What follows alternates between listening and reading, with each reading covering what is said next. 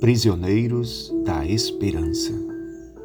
Reflexão baseada em Zacarias, capítulo 9, versos 9 a 12. Alegre-se muito, cidade de Sião. Exulte, Jerusalém. Eis que o teu rei vem a você, justo e vitorioso, humilde e montado no jumento, em um jumentinho cria de jumenta ele destruirá os carros de guerra de Efraim e os cavalos de Jerusalém. E os arcos de batalha serão quebrados. Ele proclamará paz às nações e dominará de um mar a outro e do Eufrates até aos confins da terra. Quanto a você, por causa do sangue da minha aliança, que eu fiz contigo, eu te libertarei. Eu libertarei os seus prisioneiros de um poço sem água. Voltem à sua fortaleza, ó prisioneiros da esperança, pois hoje mesmo eu anuncio que restaurarei tudo em dobro para vocês. Meus irmãos e minhas irmãs, há duas maneiras de olhar a vida, o mundo e as coisas que nos cercam. A primeira é pelos olhos naturais do conhecimento, da experiência e da razão. Esta é a visão da grande maioria dos seres humanos. A segunda é olhar as coisas pelos olhos de Deus, o Criador esta é a visão que ele deseja que tenhamos. Mas como olhar a vida pelos olhos de Deus? Quanto mais nos expomos com a Sua palavra, quanto mais mergulhamos nas águas do conhecimento, mais alcançamos as lentes do Deus eterno para enxergar o mundo e as coisas que nos cercam. Enquanto a visão natural nos leva a termos decepções, frustrações e medos com relação à vida e às circunstâncias que nos rodeiam, a visão espiritual, pelo contrário, nos capacita, nos enche de fé e de esperança no futuro. A nação de Israel, diferente das outras nações, foi chamada para ter esta visão. Infelizmente, o pecado, a dureza de coração e o distanciamento da presença de Deus os fez perder esta maravilhosa visão e se tornarem presos de um poço sem água, como diz o texto. Esta mesma realidade acontece com muitos de nós hoje. Há muitos presos em poços sem água, presos nos seus próprios medos e limitações ah, meus irmãos e minhas irmãs, o Deus eterno quer nos dar a visão do alto, como ele fez com João na ilha de Pátimos. Ele deseja restaurar a nossa visão espiritual, a fim de que sejamos cheios de esperança, porque nós somos prisioneiros da esperança do eterno.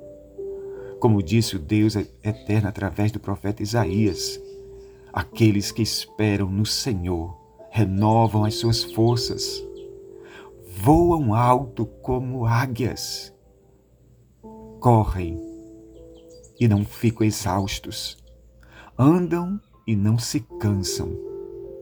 Isaías 40, versos 31. Davi era prisioneiro desta esperança do alto.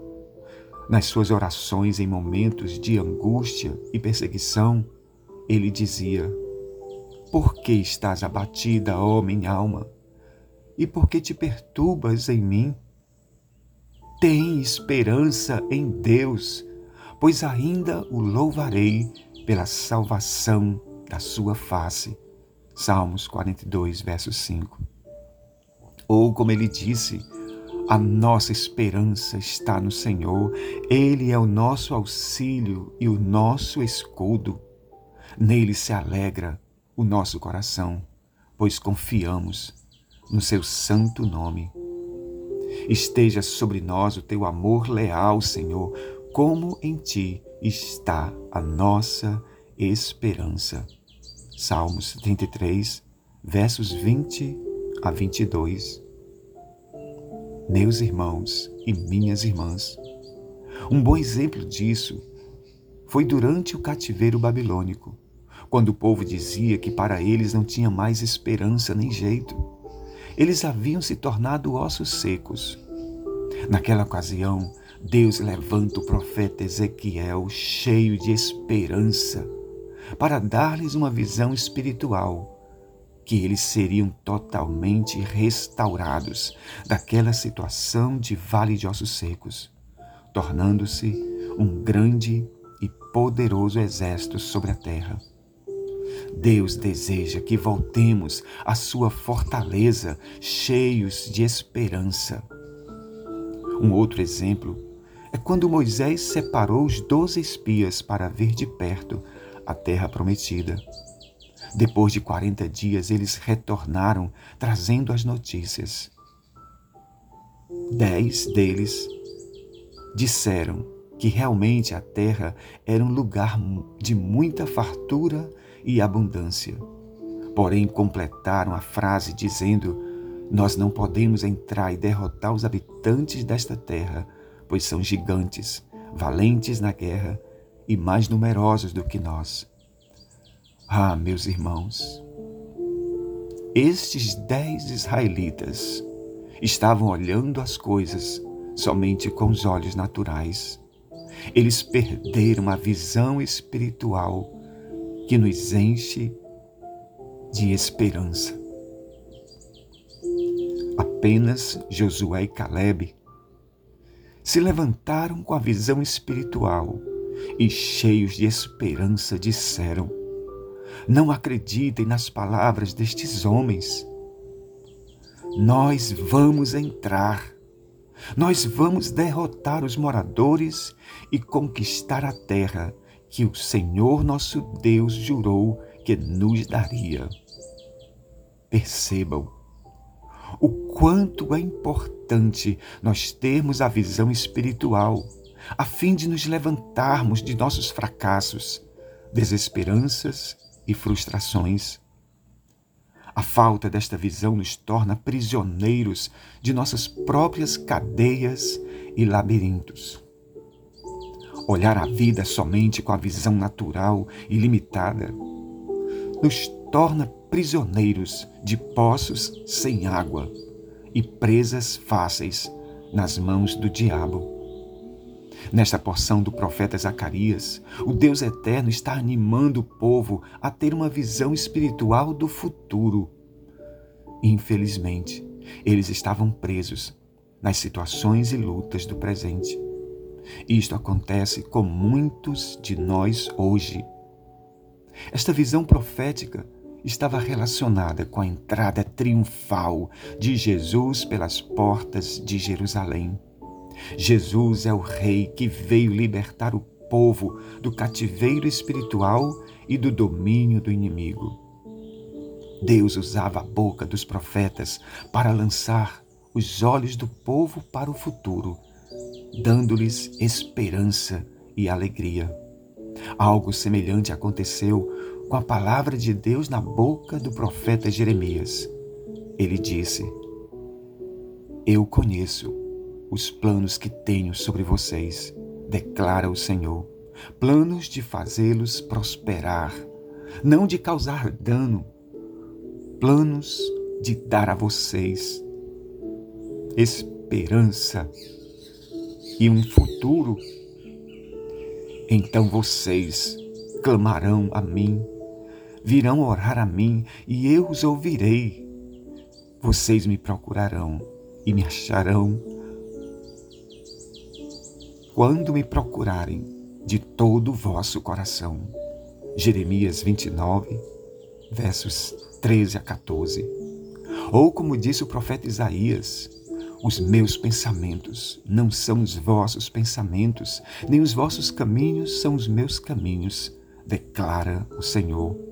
Assim como os céus são mais altos do que a terra, também os meus caminhos são mais altos do que os vossos caminhos, e os meus pensamentos mais altos do que os vossos pensamentos. Isaías 55, 8 a 9.